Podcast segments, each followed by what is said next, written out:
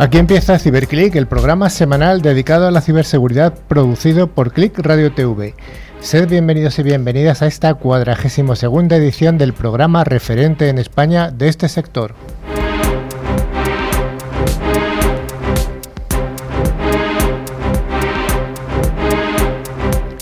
CiberClick lo realizamos un equipo de expertos profesionales de la seguridad informática, que es una de las áreas de las tecnologías de la información y de Internet de mayor crecimiento y de mayor demanda de expertos. Desde CiberClick nos dirigimos tanto a oyentes profesionales como al entorno doméstico para resolver cualquier duda que pueda afectar tanto a grandes empresas como a pymes y a familias. Damos un cordial saludo a todos los estudiantes que tienen interés en la ciberseguridad, animándoles para seguir estudiando para que dentro de poco formen parte de este pujante sector.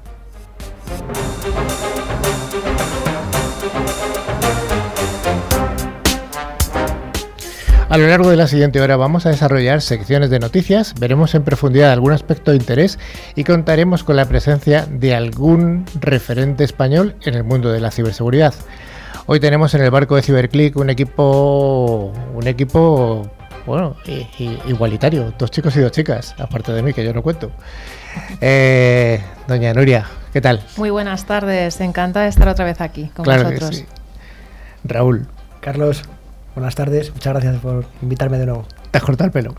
Un poco, si es que parecía el pelocho este del anuncio. Dani. Hola, hola. Una nueva tarde aquí con todos vosotros. Ya no hay pantalones cortos, ya se está acabando el verano. Ya, empieza a hacer fresco, hay que cogerse la rebequita. Yo lo tengo ahí en la mochila, ¿eh? que esta mañana hacía frío. Eh, y Manuela, hacía tiempo que no venías, ¿eh? Es que las vacaciones es lo que tienen pero yo siempre os escucho desde mi casa. Claro que sí. Y finalmente doy la bienvenida a nuestro invitado de hoy, a Rafael. ¿Qué tal? Hola, buenas tardes. Muchas gracias por invitarme. Eh, y espero pasármelo bien como lo pasasteis en el último programa. Yo creo que sí, es el objetivo, pasárnoslo bien. Cuenta con ello. y finalmente estoy el que habla soy yo, Carlos Lillo, y juntos esperamos llenar esta hora de noticias, comentarios, entrevistas y entretenimiento, como tú dices, para pasárnoslo bien. Gracias por vuestro apoyo y vuestro aliento.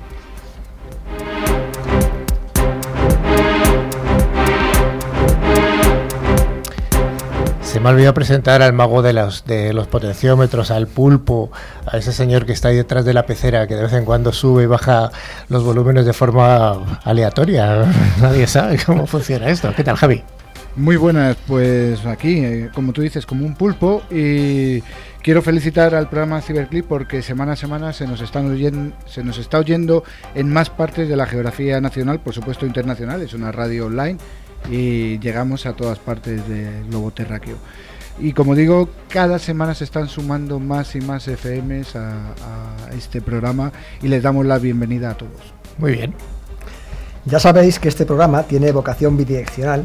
Tenemos un buzón de email al que podéis escribirnos para resolver cualquier duda o enviaros vuestros comentarios. info ciberclick.es. Eh, recordar ciberclick con i latina y terminado en ck eh, también tenemos canales dedicados en redes sociales de LinkedIn, eh, Facebook, donde publicamos contenidos y noticias de interés a lo largo de toda la semana. Eh, recordar que también podéis visitar nuestra web, que está perfectamente tuneada y bastante actualizada, www.ciberclick.es. Y antes de empezar la sección de noticias, queremos informaros de que al final del programa tendremos nuestro habitual concurso semanal. Los dos oyentes que resulten ganadores recibirán una licencia anual del antivirus Bitdefender, válido para cinco dispositivos, facilitados por Ingecom, mayorista de valor.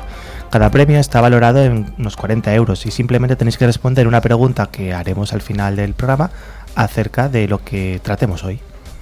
Pues así que merece la pena prestar atención, es un buen regalo. Bueno, y Nuria, ¿qué vamos a hacer hoy? Pues vamos a empezar con la sección de nuestras noticias de ciberseguridad para seguir con un monográfico titulado La amenaza interna. Oh. Tendremos la entrevista a nuestro invitado estrella hoy, Rafael Martínez Fernández, CISO de Avanza, y acabaremos con nuestro concurso. Pues venga, vayamos a ese primer bloque de noticias.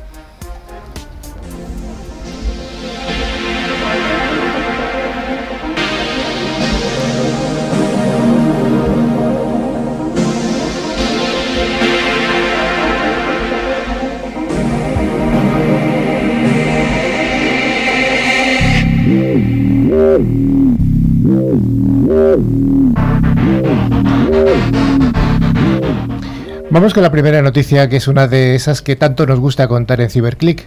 Es decir, es una buena noticia. Siempre a veces damos noticias malas y las buenas nos gustan. España es el séptimo país del mundo mejor preparado ante ciberataques. Así es, Carlos. Eh, según un informe que ha realizado la, la empresa Sursark, eh, la calidad de, sobre, además sobre la calidad de vida digital a nivel global, analizando distintos factores como son la velocidad, el precio de Internet y las respuestas además ante ciberataques entre otros factores, y además con un conjunto de, 65 países, eh, para calcular además el índice de calidad de, vida digital, lo que llaman DQL, Digital Quality of Life. Eh, según este informe, que además también, por supuesto, mide la calidad de vida a nivel digital, España se encuentra por encima de, la media, eh, además en el decimoquinto puesto. Ah. Pues sí, también se ha colocado como el séptimo país del mundo mejor preparado para enfrentarse a los ciberataques. Eh, en este top 10, España también está acompañado por otros cuatro países europeos y la lista la completan el Reino Unido en primer lugar, Estados Unidos, Francia, Lituania, Estonia, Singapur, Malasia, Noruega y Canadá. En el mundo también, este, este, perdón, este estudio a nivel mundial, eh, también se puede destacar que España se sitúa entre los 10 países con mayor velocidad de ancho de banda, con una media de 105 megabytes por segundo, por encima de la media global, eh, que está establecida en 54 megabytes por segundo. Sin embargo, eh, y este es un punto mejorable, la accesibilidad de conectividad a Internet es bastante baja. Así que, atención, operadores y reguladores, esto es muy mejorable.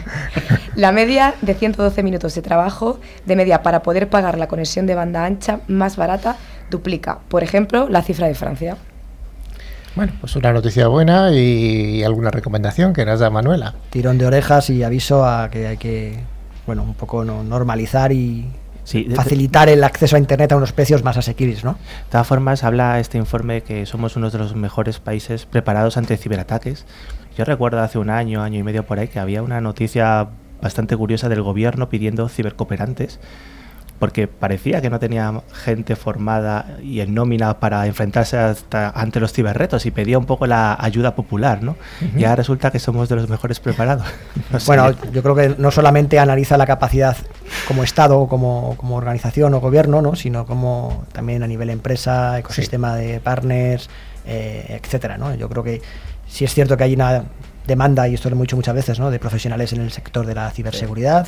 tenemos que trabajar y animamos a los estudiantes además a que se incorporen al, al, mundo de, de la ciberseguridad, pero bueno, es una muy buena noticia. Pues sí, la siguiente de las noticias nos habla del sector financiero que necesita cada vez más inversión en ciberseguridad. Raúl, ¿qué nos cuentas? Así es, en el foro sobre el sistema financiero mexicano eh, se destacaron que las principales amenazas son algunas clásicas como el malware o el phishing, hablamos por supuesto para el sector bancario, pero el reto también está en, temas que van más allá de lo tecnológico. Hablábamos la semana pasada además con, Dani ¿no? de, que más allá de lo tecnológico está el factor humano, un punto que además tratamos hoy en nuestro monográfico, pues obviamente también en el sector financiero y en las empresas eh, hay que mejorar también eh, los problemas relacionados con el, con el factor humano.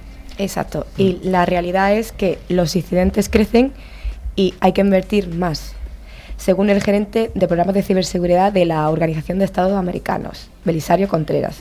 Este nos explicó que además hay muchas áreas de oportunidad en materia de ciberseguridad en el sistema financiero, no solo mexicano, sino a nivel global. Y pese a los avances que ha habido en temas como tener áreas únicas responsables de seguridad digital y una mayor comunicación entre los encargados de la área especializada con los consejos directivos. Así es, además el, el funcionario hizo especial énfasis en que se debe hacer un especial esfuerzo en invertir más recursos, tanto financieros y humanos en materia de ciberseguridad. Según Elena Catalayut, se ha avanzado, pero quedan aún muchos retos en los que debemos crecer. Esta es la directora general de Supervisión de Seguridad de la Información del CNBV, que consideró que debe haber una mayor prevención y comunicaciones entre los involucrados. Así es, además destacó eh, que las vulnerabilidades no solamente están en tecnología, sino también en las personas y en los propios controles que tienen las entidades financieras. ¿no? La, la, ignorancia, de hecho, y resaltaba, no debe ser un pretexto para no actuar, por lo que en el tema cibernético el que no conoce los riesgos deberá de asumir las consecuencias. Obviamente, no solamente en materia de ciberseguridad, es como la ley, ¿no? el desconocimiento de la ley no exime de su cumplimiento. Es obvio. Y de hecho, además, eh, y eso es importante, ¿no? volvemos a reiterar eh, y esto es un comentario y una editorial de, de Ciberclick, que la educación y la concienciación son la primera de las barreras en materia de ciberseguridad, no lo olvidemos, lo repetimos mm, muchas veces en casi todos los programas. Y hay que seguir haciéndolo, yo creo. Sí, es importante, ¿no? Es cierto que hay que además aumentar y, focalizar las inversiones, ¿no? Como decimos siempre, eh, las inversiones en ciberseguridad no son caras, eh, lo caro es que te roben, lo caro es que tengas pérdida de servicio, pérdida de imagen, y no tengas disponibilidad de tus sistemas de información y tu capacidad productiva. ¿no? Con lo cual animamos a todas las entidades financieras, que además eh, está habiendo inversiones fuertes y en primera persona lo, puedo decir, en materia de, ciberseguridad, eh, animamos a las, compañías financieras que sigan invirtiendo en, ciberseguridad. Pues sí, es una recomendación que no nos cansamos de darla y seguiremos dándola. Eh, la tercera noticia nos habla de nuestros amigos americanos y nuestros amigos chinos. Eh, Huawei acusa a Estados Unidos de mandar a agentes del FBI a casas de sus empleados para presionarlos y para lanzar ataques contra la propia empresa. Manuela, esto es terrorífico. Pues sí, es, una guerra continua y la estamos viendo todos los días en todos los medios. Con el 5G, con la ciberseguridad y, la verdad que esto no tiene pinta de terminar porque la guerra comercial que tiene China y Estados Unidos eh, en su último capítulo es que Huawei ha negado las acusaciones de la Fiscalía en las que aseguraban que la compañía había robado tecnología y ha aportado las pruebas al respecto de que no ha realizado dicho hecho. Además, ha recriminado al gobierno del país de haber realizado ciberataques contra la entidad y de acosar a sus empleados. Parece un spin-off de Juegos de Guerra, ¿no? Eh, sí, además hace unos días, eh, según el Wall Street Journal, eh, publicó que el gobierno de Estados Unidos tiene documentos que demostraban que, entre comillas, no, habíamos usado ilegalmente unas patentes en las cámaras de móviles, pero que esto era falso, ¿no? Huawei ha aportado, como decía Manuela, pruebas de que el gobierno de los Estados Unidos, bueno, no tiene razón para zanjar dicha disputa. Pues sí, en este último comunicado que ha dado para mucho, Huawei ha acusado al gobierno estadounidense de solamente nueve delitos, entre los que destacan haber sufrido ciberataques y acoso a los empleados de la empresa por parte del FBI. Raúl, ¿cuáles son estos nueve delitos? Pues parecen de, de, película de Guerra Fría de los años 80, ¿no? Pero bueno, son en primer lugar haber sufrido ciberataques para infiltrarse en la red interna de la empresa, enviar agentes del FBI a las casas de los empleados de Huawei para presionarles y recopilar información de la organización. ¿Iban vestidos de negro? En black. vale. pero, pero, eso, pero eso no es un delito. Será presión, será mejor o peor, pero ¿cómo te pueden... No, pero habla, de, habla de acoso. Acoso, amenazar, coacción. Acoso, coacción, etcétera. El tercero, instruir a las fuerzas del orden público para que amenacen, coaccionen e inciten a los empleados actuales y anteriores de Huawei a volverse contra la compañía, perdona que me ría, y trabajar para ellos. Pues igual si les pagaban, lo conseguían más que coaccionando, digo yo.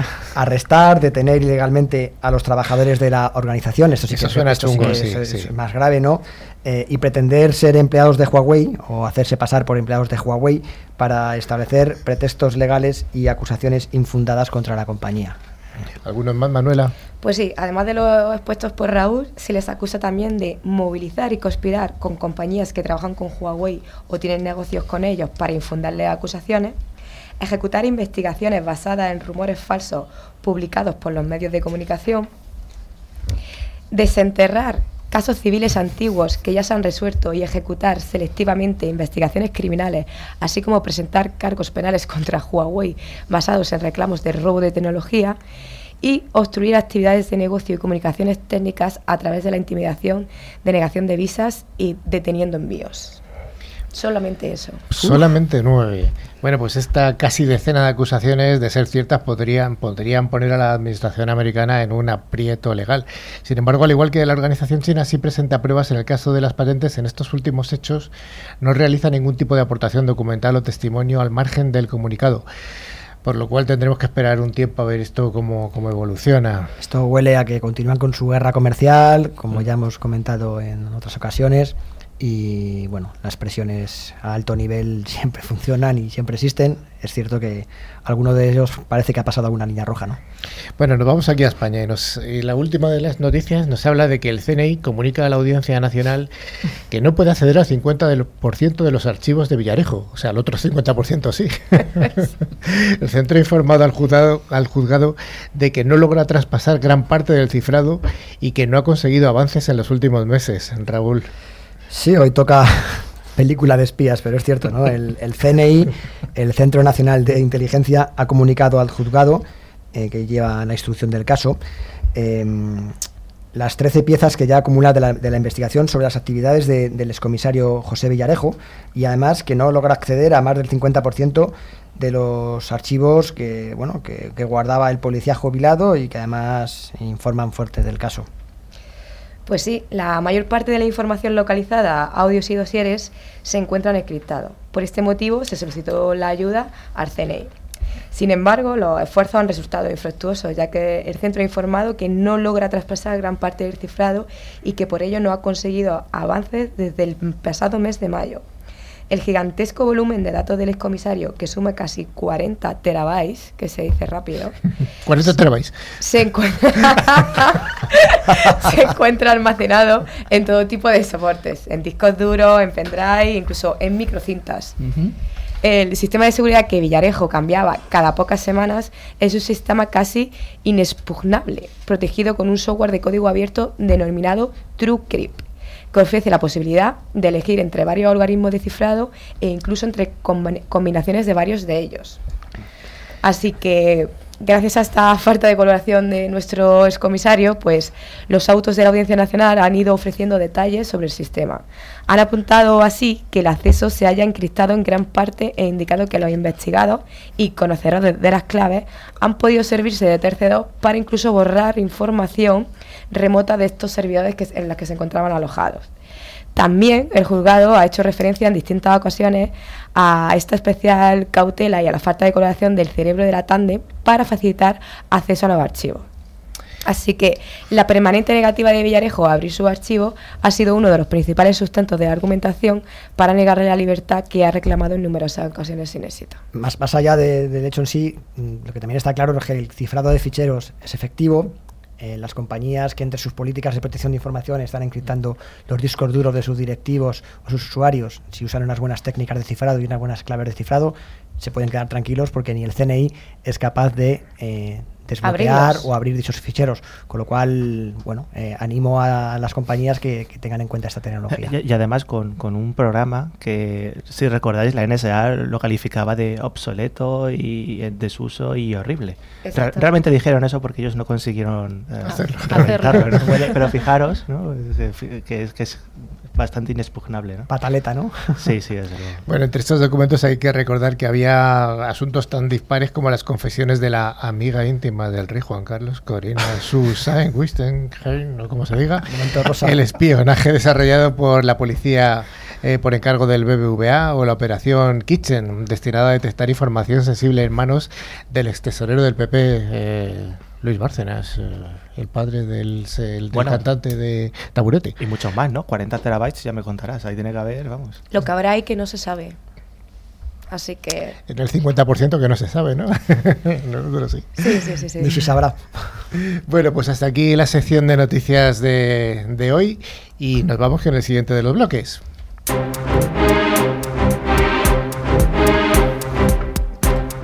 Ciberseguridad es el sector más dinámico y pujante de las tecnologías de la información. CiberClick es el programa de referencia en español de este sector. Sus noticias, novedades y recomendaciones son analizados semanalmente por Carlos Lillo y su equipo de expertos. CiberClick, el programa referente de ciberseguridad.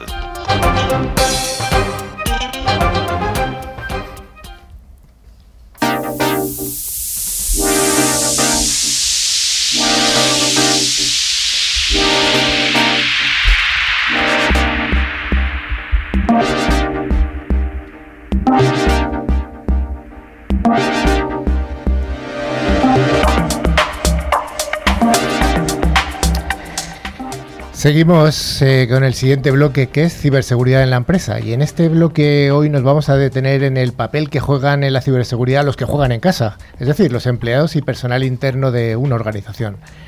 No todas las amenazas y ciberriesgos vienen desde fuera, también tenemos que vigilar y tratar aquellos casos en los que el, el peligro es interno.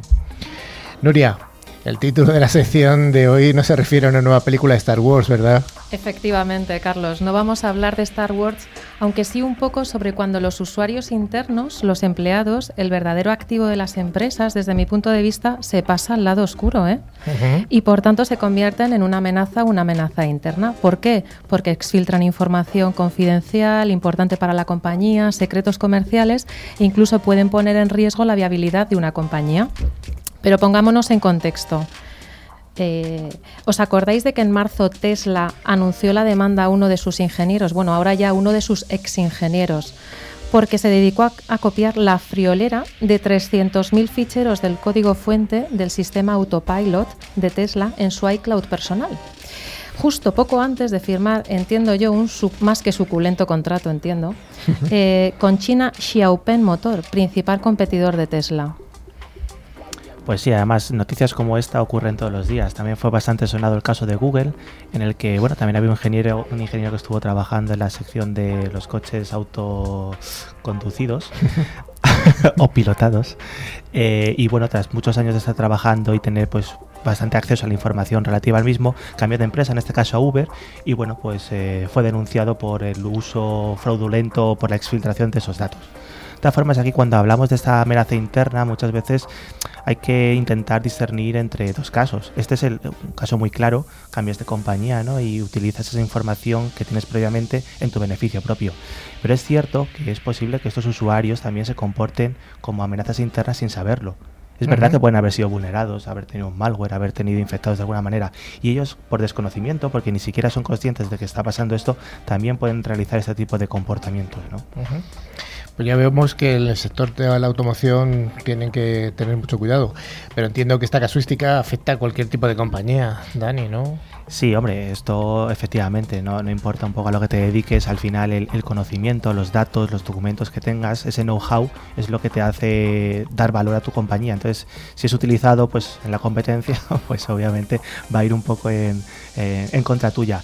Algo muy obvio que además fue, fue bastante notable hace unos años era la compraventa de bases de datos de usuarios, ya sea a través de Content Center o empresas dedicadas al retail o financieros, etcétera, los usuarios que tenían acceso a este tipo de información de bases de datos de, de, usuarios, de posibles clientes potenciales, bueno, cambiaban de empresa y se llevaba pues esta información, que es bastante valiosa para las nuevas compañías, ¿no? Pues para luego hacer campañas de marketing dirigidas o intentar pues hacerles llegar ofertas pues de los nuevos productos que vendan, ¿no?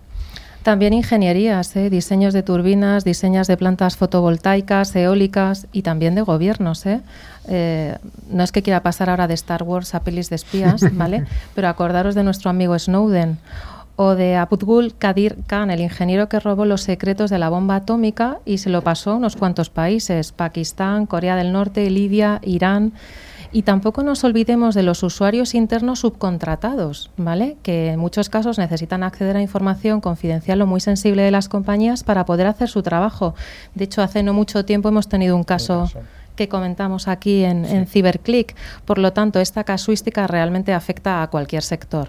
Pues sí, en este tipo de casos, ¿qué tipo de solución interna de, de seguridad interna podemos desplegar? Porque por seguridad interna, interna yo entendía soluciones de tipo NAC, de control de acceso a la red o de control de... Eh, o, o, soluciones tipo de incluso de antivirus o de protección del puesto de trabajo. Eh, los últimamente los EDR que están tan de moda últimamente. Pero, ¿qué más?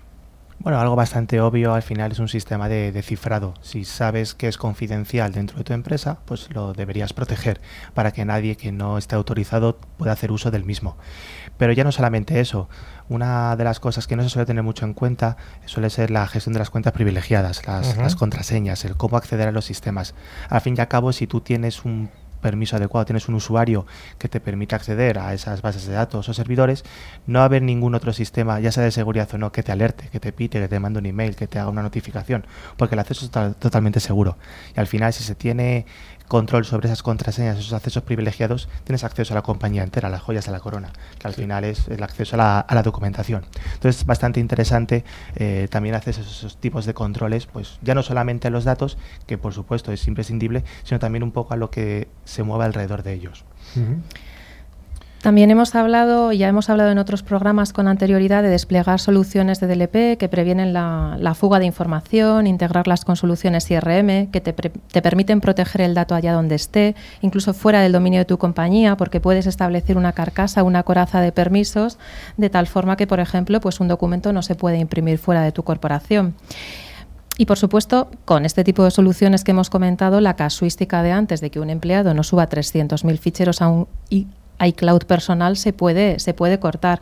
Pero que yo creo, desde mi punto de vista, que la conclusión de todo esto es que no solo tenemos que proteger la información, sino también tenemos que tener en cuenta el comportamiento de los usuarios, su conducta. ¿Vale? Esa parte es fundamental, porque si nos ceñimos solamente en el mundo de la ciberseguridad a lo que es blanco y negro, pues hay una escala de grises entre medias que nos vamos a perder, que al final es un contexto que nos permite jugar bastante con la usabilidad de la información sensible. Al final, si ponemos excesivas medidas de seguridad, lo que hacemos imposible es el trabajo diario de nuestros usuarios. Al final se frustran y no son productivos, cuanto menos. Entonces, la idea es Obviamente, seguir poniendo medidas de seguridad son imprescindibles, pero que sean lo más flexibles que podamos. Y para ello, como bien decía Nuria, el análisis de comportamiento de nuestros usuarios es fundamental. Hay que ser lo más dinámico posible. Entonces, es, eh, hay que desarrollar sistemas o herramientas que nos ayuden a discernir si una persona se está comportando adecuadamente, como es su trabajo diario, o si resulta que está realizando alguna actividad fuera de lo normal. Esa actividad fuera de la normal eh, nos va a dar pie a hacer una investigación más profunda o simplemente activar controles de seguridad adicionales que le va a cortar, por ejemplo, es filtrar esos, esos, datos al, al iCloud privado, por poner un ejemplo. Pues sí, como el caso que pasó el año pasado eh, la selectividad en Extremadura, ¿no? Que hubo que repetir el examen. O sea, tuvo al final unas consecuencias lamentables. Ya veo por dónde vais. ¿eh? ¿De qué soluciones me estáis hablando? ¿De, tipo de comportamiento de usuario? Las, las UVA, UVA, o sea, ahora está, está muy de moda hablar de UVA y UVA, que aunque parezcan lo mismo, realmente el matiz de la E es importante, porque UVA significa User Entity Behavior Analytics, es decir, hay que tener en cuenta el usuario como entidad no dejan de ser soluciones analíticas, soluciones Big Data mm, que recogen información de muchas fuentes para analizar el comportamiento de los usuarios. Pero cuando me refiero al usuario como entidad, no es lo mismo la usuaria Nuria desarrolladora de código que la usuaria Nuria comercial en una empresa, que la usuaria Nuria operadora en un contact center o administradora de sistemas. Las aplicaciones, los sistemas a los que tiene acceso, su comportamiento en el día a día es muy diferente. Entonces, esto es lo que también hay que tener en cuenta. Y bueno, además tenemos varios tipos de, soluciones en ese sentido, WEBA o, UVA. Eh, básicamente se dividen en dos grandes mundos. Son los análisis de comportamiento a nivel de red y los del propio endpoint o el puesto de trabajo. Al final, cuando hablamos de los WEBAs de red, eh, lo que estamos haciendo es agregar todos los eventos de, a, nivel, a nivel de red, valga la redundancia, de nuestra compañía. Es decir, el tráfico que se mueve por nuestra red interna, eh, no sé, pues por ejemplo, los, los, datos que pueda proveer un firewall, un proxy de navegación, etcétera. Y me refiero a tráfico, es decir, no solamente son eventos de seguridad, es cambiar un poco el paradigma de ese SIEM que está un poco centrado en las notificaciones de seguridad a cualquier tipo de evento de red. Esto al final nos va a permitir establecer cuál es nuestro comportamiento habitual y no solamente nuestro como personas que nosotros eh, estemos activando, sino incluso de nuestro software que estamos ejecutando. Tal manera que cuando se escape un poco de ese comportamiento habitual podamos tener una notificación y que nos habilite pues un poco activar esas medidas de seguridad adicionales. Y por otro lado también tenemos estos webs de, de endpoint, de puesto de trabajo.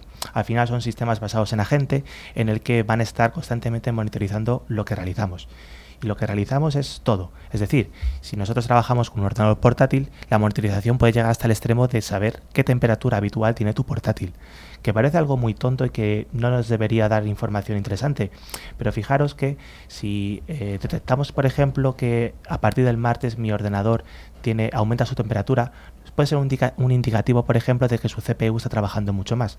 Y eso puede ser un indicativo de que tenemos un nuevo software que está trabajando en segundo plano. Y ese, y ese software, del que no tenemos por qué tener ningún conocimiento, puede estar haciendo, pues, por ejemplo, un minado en criptomonedas o puede estar haciendo, bueno, cualquier otra actividad, ¿no? Al final todos los datos son importantes.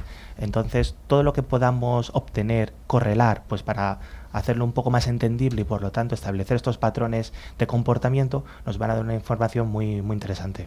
Vale, estás hablando de comportamiento de los usuarios, eh, Nuria. Aquí ahí no se raya un poquito con la ilegalidad o legalidad. Bueno, incluso este tipo de soluciones pueden llegar a grabar vídeos del comportamiento de los usuarios.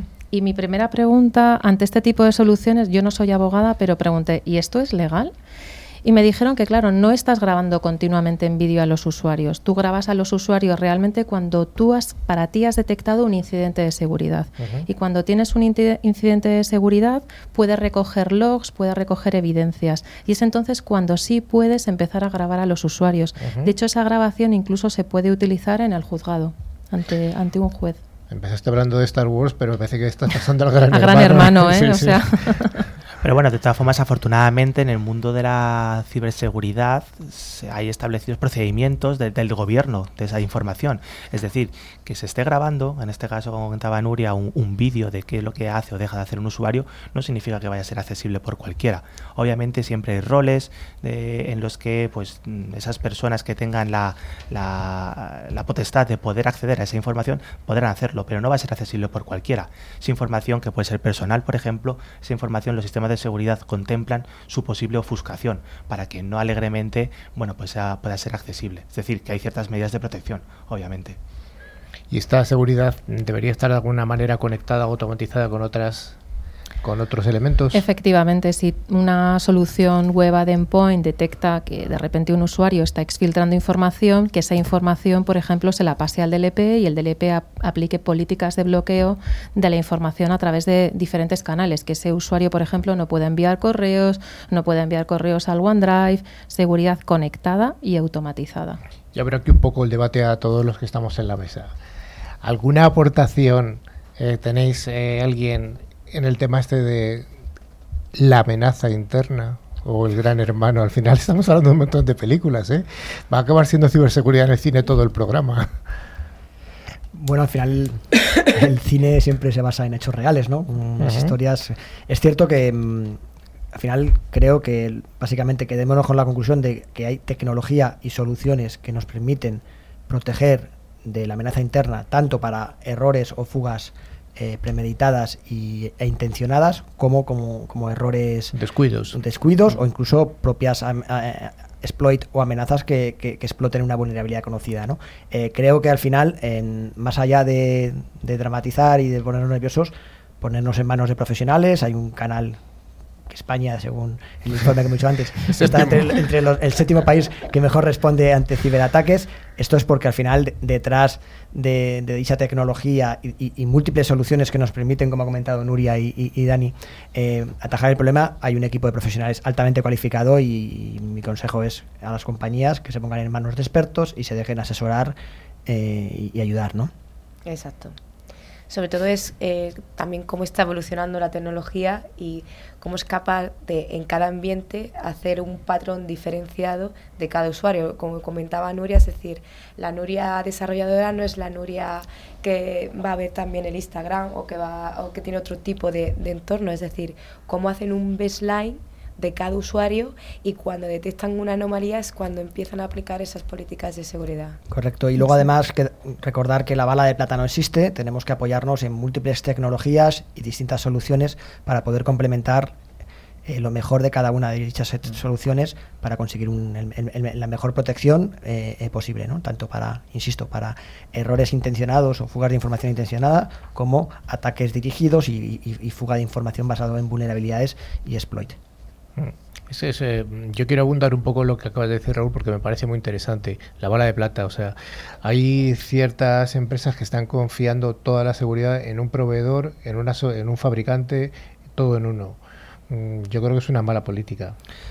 En mi opinión es una muy mala política. Yo creo que nadie tenemos y digo tenemos para los que estamos en los vendors de ciberseguridad, nadie tenemos la mejor de las soluciones para todos los, nichos. No existe. Eh, cada fabricante somos especialistas y muy buenos en alguna o varias soluciones, pero no en todo.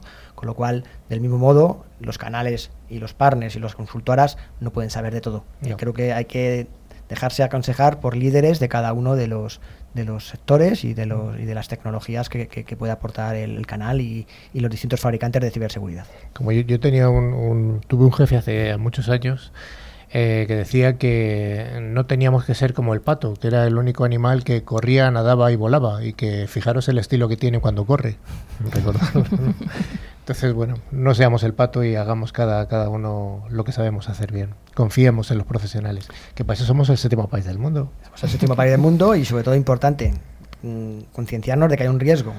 no podemos decir esto es ciencia ficción, a mí no me va a tocar. No, te va a tocar. por favor, eh, conozcamos los riesgos y mitiguemos los riesgos y pongámonos en manos de profesionales. Pues hasta aquí esta sección de ciberseguridad, ciberseguridad en la empresa que me ha parecido más que interesante hoy. Vayamos ya al final, al casi final.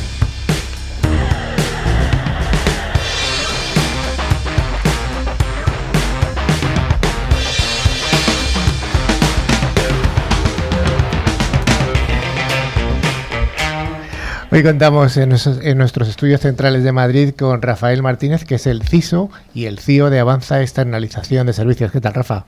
Muy bien. Veis que el tema de segregación de perfiles en mi, veis que el tema de segregación de perfiles en mi caso no aplica. No es el mejor ejemplo para empezar, pero, pero bueno, siguiendo un punto que comentabais antes, eh, al ser responsable de una planta muy grande de personas, eh, en general te tienes que siempre estar preparado para lo peor y esperar lo mejor, porque tus usuarios internos, al final, esa amenaza que tienes interna, eh, tú les tienes que concienciar, les tienes que formar y no es algo que pase de hoy para mañana. O sea, esto es algo, la batalla es larga, es densa, da dolores de cabeza y quita horas de sueño. Si tuvieras que decirme en menos de medio minuto qué es Avanza. Pues mira, Avanza es una empresa española eh, que se dedica al sector outsourcing, principalmente en contact center, en el sector retail y logística, industria y ahora formación. Estamos presentes en España, Portugal y cuatro países en, Latinoamérica. Oye, hablas de una empresa que es una empresa de outsourcing, una empresa de externalización de servicios. ¿Cuáles son los retos del outsourcer en temas de ciberseguridad? Pues te puedes imaginar. Y sin tecnicismos, como habéis estado vosotros hablando, son muchos, porque salvando las distancias con un cliente o con una empresa que solo tiene a sus empleados a los que tiene que cobijar de aquellos malos que están fuera de los firewall y demás, eh, nosotros al final protegemos a los clientes de nuestros clientes. Y no es de uno, ni de 10, ni de 20. Muchas veces estás hablando de carteras de clientes de 120, 140 por país. Entonces, imaginaros simplemente el ciclo de vida de cambios de una nueva política, pues estabais hablando del DLP. Simplemente activar una política que le pueda venir bien a Carlos, eh, tienes que conciliar con otras muchas compañías, con otros montones de CISOs que tienen también sus opiniones más que respetables. Eh, y conciliar eso en seguridad, pues donde por defecto la respuesta típica es un no, pues sabéis que eso cuesta. Oye, el outsourcing, ¿cómo ayuda a las empresas, a los, a los clientes finales a mantener la seguridad de la información? ¿Cómo les echáis una mano? Pues sobre todo nuestro factor diferencial es que, como pasa en muchos otros sectores, eh, no tienes que vender temas de seguridad o temas de ciberseguridad en negativo. Mm, tienes que ser tremendamente positivo de lo que te puede llegar a pasar si pasa, pero tienes que decirle, mm, yo me preocupo por tu información, por la mía eh, y sé actuar si algo va a pasar. Entonces, eh, estadísticamente, o un ataque o un problema de reputación en una empresa de outsourcing es mucho más grande, aunque luego en notas de prensa sale la empresa final, porque muchas veces las empresas de outsourcing trabajamos, por así decir, como una marca blanca de nuestros clientes, ¿no? Pues porque no nos presentamos con, hola, soy de Click Radio, ¿no? Pues sí, pero no, ¿vale? Entonces, en ese tipo de cosas, pues trabajamos en un montón de, de formas de intentar apostar y aportar valor a nuestros clientes desde el punto de vista de la seguridad de la información. Oye, ¿cómo se afecta toda la evolución del cumplimiento normativo de los reglamentos que van apareciendo desde el punto de vista de que sois alguien que está, como tú dices, una marca blanca entre medias del cliente final y el consumidor? Pues fíjate, pues yo creo que como ha pasado a todas las empresas en España desde mayo del año pasado, ¿no? que por defecto y por imperativo legal tuvimos que ser compliance con algo que nos venía de Europa, nos hemos ido adaptando eh, con el beneplácito de la Agencia de Protección de Datos Española, eh, que ha sido bastante en este sentido amigable o respetuosa con, con que es un imperativo y las empresas eh, necesitamos generar dinero y necesitamos generar valor para subsistir y después proteger nuestros datos. No puede venir algo al revés. Entonces eh, nos ha venido un montón de revisiones, los típicos tratamientos de fichero que han cambiado. Imaginaros una empresa de outsourcing que está acostumbrada a reportar datos en tiempo real a organizaciones para tomar decisiones de ve por la opción A o ve por la opción B eh, en 30 segundos, que de repente revisar contratos históricos, marcos de trabajo, temas legales, eh, pues bueno, yo creo que como en todos los sectores eh, ha sido una época muy entretenida que ha mermado años de vida a casi todas las personas que hemos estado en esos proyectos y de cierta visibilidad espectacular. Oye, y en cuanto a las normativas internacionales, ¿es algo que también te da vida o te la quita? ¿O cómo funciona eso? Bueno, en cuanto a la opinión, para empezar yo creo que es importante pues que aparte de ser decentes, eh, ser serios, eh, ser seguros. Y para eso algo que es bueno es decir, oye, no se lo digo yo, eh, te digo Carlos que soy muy bueno haciendo este servicio y vendrá alguien enfrente y te dirá, yo soy mejor. Y te dirá, bueno, pues yo tengo una serie de procedimientos que me revisan habitualmente, tengo un montón de auditorías y por cierto tengo X certificaciones, pues ya sean una 27001 en, en temas de seguridad de la información, 22.300 para continuidad de negocio, gestión de riesgos y pensar que al final, eh, por la casuística que os estaba diciendo piramidal de nuestros tipos de cliente, yo creo que llevamos pasadas unas 10 auditorías de seguridad este año. Esto que comenta Rafa yo creo que es muy importante. La, semana pasada hablábamos en, como, tema principal de la gestión de riesgos con terceros em, y, además hacíamos hincapié en que es importante eh, trabajar con compañías que no solamente sean buenas y seguras, sino que lo puedan demostrar. Y creo que además este tipo de normativas, ISOs eh, 27.000, 23.000, 22.000, eh, etcétera, es fundamental que, se, que, se, pasen porque al final creo que es, una, es un valor que aportáis, en mi opinión, a vuestros clientes y es una forma de demostrar que trabajáis bien y además estáis auditados en ese trabajo, en esa gestión y en esa garantía de, calidad y de seguridad. Yo creo que es, es enhorabuena, es muy importante, ¿no?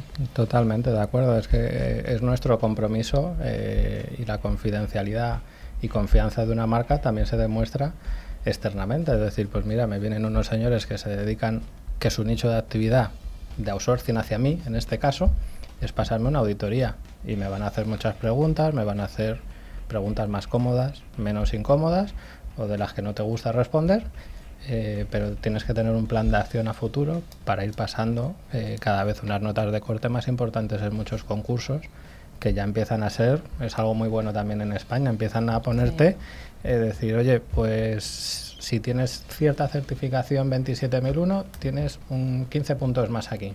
Si eres PCI DSS Compliance, por mediación de tarjetas de crédito y pagos, eh, te doy un plus también para... Entonces, cuando alguien que se dedica a esto de seguridad ve eso en un contrato, dice, por lo menos ves que en el otro lado, la gente que ha redactado este pliego también se está preocupando de esto. Yo creo que, es muy necesario y más que dar puntos, incluso en mi opinión, eh, yo soy todavía más talibán, debería ser incluso excluyente. Si no cumples con determinados procedimientos, mecanismos y normativas para dar determinados servicios y determinados contratos, debería ser mm, mm, descalificatorio. ¿no? Bueno, la administración ocurre de vez en cuando. Eso, sí, eso iba a comentar, que de hecho a día de hoy en cada pliego de administración hay algunas cosas que son de obligado cumplimiento y si no tienes esa certificación o esa ISO no puedes eh, entrar dentro. Así que está muy bien que ya que tienes ese conocimiento que te den ese valor. Pero, al final esto corres el riesgo de que se acabe mercantilizando y sea un bien tan necesario que se llegue ya directamente a pagar por obtenerlo y se desvirtúe un poco la esta buena onda no de decir bueno yo te certifico que sí que sabes o dejas hacer ciertas pues, cosas bendito problema. O sea que todas las empresas o empresas grandes de eh, compañías que no sean de un nivel 35 todas tengan un aparte del mandatorio de la 9000 eh, tengas la 27.000, tengas una matriz de riesgos que hagas pública, un código de cumplimiento normativo, de compliance, que lo puedas hacer público en tu porque luego vienen señores de bancos, eh, sí, sí, yo lo tengo, eh, sí, sí, pero no lo cumples. Ah, bueno, eso es otra cosa, ¿no? eh, sí, yo creo que más allá del sello, que estoy de acuerdo en que si al final el sello se convierte en, un fin, perdemos la visibilidad del proceso, más allá del sello, estoy totalmente de acuerdo contigo, ¿no? Es oficializar, dar visibilidad de tus matrices de riesgos, de tus mecanismos, etcétera, ¿no? Yo creo y esto es importante porque aporta luz, aporta transparencia mm. y, tranquilidad, con lo cual Em, creo que es una muy buena idea y, enhorabuena, de verdad, insisto. Oye, una vez eh, aclarado o, al menos puesto sobre la mesa, no el problema, sino el caso de, las normativas, que, yo creo que sí que estoy de acuerdo contigo, que son bastante interesantes e importantísimas. Eh, ¿Cómo pasamos a invertir o presupuestar los proyectos dentro de Avanza? Pues en general yo creo que hemos ido... Mm, como todos los temas de seguridad, evolucionando mm, y aunque sea un poco feo, pues a prueba y error también. Muchas veces hemos pasado como todos de no tener mal equipo de tecnología en el comité de dirección, eh, luego tampoco estar el equipo de seguridad en el comité de, administración, eh, luego pasas a tener presupuesto de infraestructura, monofabricante, luego pasas a tener algo más de otro fabricante en otro lado al lado para ver Mm, de qué pie va cada cual y con el tiempo te das cuenta también eh, que algo diferenciador es la gestión del talento de esa seguridad. Eh, porque igual que tienes que cuidar a tus empleados, eh, los equipos de ciberseguridad de empresas medianas, pues, como me pasa a mí, te pones dos gorras. y esa segregación de... Hay veces que te tienes que poner una línea roja y decir, desde aquí, señores, mm, no puedo pasar por una gorra y por la otra. Pero es difícil. Entonces hemos ido evolucionando como muchas empresas en este sector o como muchas empresas en el ámbito español. Eh, también según han ido pues el ecosistema de partner ayudándonos. Cada vez hay más, ha habido muchos empujones con la parte de RGPD eh, y al final pues tienes que ir haciendo que poco a poco vayas haciendo cosas cada vez más atractivas y que al final veas eh, que un cliente que sientas enfrente quiera hablar de seguridad contigo, eso hacía años no pasaba. Era el típico al revés, era este es el stopper. Cuando, cuando, hables con él, te va a decir que no a todo, Rafa. Mm, y ahora es al revés. Incorporar, mi opinión es incorporar a equipo de ciberseguridad, gestión de riesgos en los comités de administración, para mí es un éxito, porque nos va a permitir además eh, incorporar seguridad y ciberseguridad en, en fase de diseño y además entender mejor cómo, em, cómo aportar capas de seguridad al negocio y a los procesos de negocio de la compañía. Con lo cual, estoy de acuerdo que antes los de ciberseguridad éramos los frikis y los raros, y ahora creo que hay, hay conciencia y, se valora muy, muy positivamente además que estén incorporados en fase temprana en toma de decisión. Oye, Rafa, ¿cómo ponéis el foco en el negocio, en clientes y en usuarios? Eh, esa es la pregunta del millón. Os contaré una parte y el resto os lo cuento en casa si queréis, pero eh, eh, lo hemos ganado antes. O sea, a nuestros usuarios les tenemos hablando en confianza breados a campañas de phishing para saber si aceptan la invitación de nuestro querido CEO o si un director financiero aceptan o no lo aceptan. Eh, eso te lo cuento luego en casa. Hay de todo, pues sabes que según haces campañas y las vas haciendo más dirigidas a una persona o a otra, eh, no siempre todo el mundo, con, yo, mi compañía no tiene unos perfiles eminentemente tecnológicos, entonces eh, no siempre a todo el mundo le puedes hablar de la misma forma. Eh, el ciclo de vida formativo de nuestros empleados va variando. Y cuando dices que va variando es porque empieza, tiene un ciclo de vida en la compañía y como pasan otras muchas organizaciones, rotan. Y al rotar otra vez, pues lo típico de escalación de privilegios. Antes estabas en el cliente A y en el B. Ups, ahora te tengo que quitar lo que veías antes. Ay, déjamelo dos semanas, por favor. No, porque ya no estás en ese rol. Entonces es algo eh, muy entretenido, que yo creo que es algo endémico de nuestro sector. Sí. Eh, pero bueno, a mí pues me parece muy atractivo porque me llevo dedicando a esto más de 20 años. Fíjate, ya son, ya son años. Oye, ¿cómo evalúas? Aunque ya yo creo que yo un poco ya lo has, lo has, esbozado, ¿no? ¿Cómo evalúas el, modelo de seguridad que tenéis? Modelo de seguridad de la información, evidentemente. Sí, pues aparte de lo tradicional, de hacer las típicas campañas de hacking, eh, contratar a diferentes proveedores, eh, a los, los, propios fabricantes que tenemos, pues les pedimos que pongan a prueba sus propios equipos o a veces menos éticamente, pues pedimos a sus competencias eh, que hagan pruebas de ver que son capaces de hacernos. O sea, todo desde el punto de vista de la amistad. Eh, y la profesionalidad. y profesionalidad por delante. Pero eh, muchas veces nosotros, imaginaros, somos la cola de un látigo que un cliente muy grande mueve en un momento dado y eso va corriendo, va corriendo como la espuma y al final a nosotros nos salta un viernes a las 4 de la tarde que algo empieza el lunes. Y ese algo es, imagínate, pues una campaña en medios de prensa o cosas muy variopintas porque nos dedicamos a cosas bastante insólitas. Entonces no siempre es muy fácil, pero lo que sí tenemos que ser es tremendamente eh, tener una capacidad reactiva muy importante y para eso te has tenido que preocupar antes de ser proactivo en tus medidas, en tus procedimientos, ser ágil, es decir, eh, si eres una empresa grande, pero no te puedes comportar como una empresa grande, porque para veces somos unos empleados de tres personas o de, seis mil. Oye, yo quería acabar la entrevista, eh, no porque la quiera acabar, sino porque no tenemos más tiempo. Eh, con, has hablado antes de que sois un outsourcer, has hablado del sector de retail. El sector de retail está cada vez más afectado por el Internet de las Cosas. ¿Cómo estáis viendo vosotros desde el papel de un outsourcer el Internet de las Cosas, el IoT? ¿O el pues el IoT, eh, blockchain, o sea, cada vez nuestros clientes vienen con demandas que ha pasado de un tiempo a vernos como una commodity que buscaba precio y abaratar su costo, su coste de mantenimiento o su infraestructura o simplemente sus personas, a decir, ¿cómo haríais esto?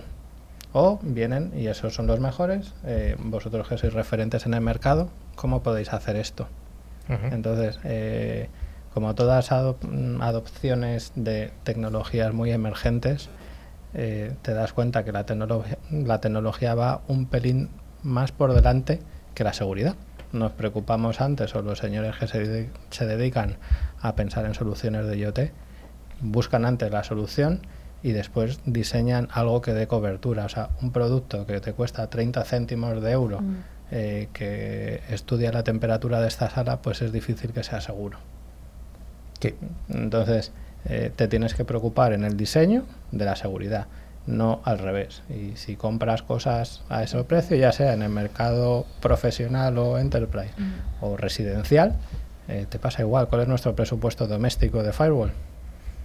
Mm, bueno, moderado, moderado, Vamos a dejarlo ahí. Del, del 7% de países que estamos por dentro. No confiamos en la seguridad que nos presta el operador, hombre. bueno, eh, oye, Rafa, muchas gracias. Yo creo que ha sido muy interesante la visión de un outsourcer aquí en, eh, en un programa de ciberseguridad, que es, desde luego, la ciberseguridad para tus clientes es crítica, con lo cual es, tu visión ha sido muy interesante. Muchas gracias. Muchas gracias a vosotros por darnos la oportunidad de compartir. Pues venga, vámonos al último de los bloques y despedida. ¡Ah! ¡Qué cañita! ¡Salsa! Llega el momento final del concurso y gracias a Ingecom Mayorista de Valor vamos a sortear dos licencias anuales del antivirus con calidad profesional Bitdefender. Ingecom en su amplio catálogo de productos de ciberseguridad cuenta con Bitdefender para la defensa avanzada de los puestos de trabajo. Raúl, ¿ha habido ganadores de la semana pasada? Por supuesto, por supuesto, como siempre.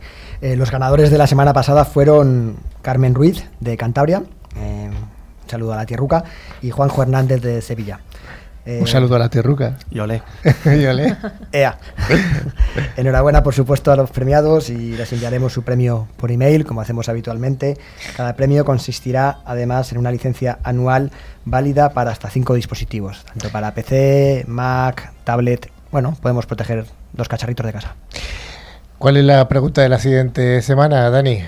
Bueno, pues hemos estado hablando con Rafael acerca de cumplimientos y normativas y los nuestros escuchantes deberán eh, indicarnos cuál es la, la normativa o certificación dedicada a la seguridad de la información.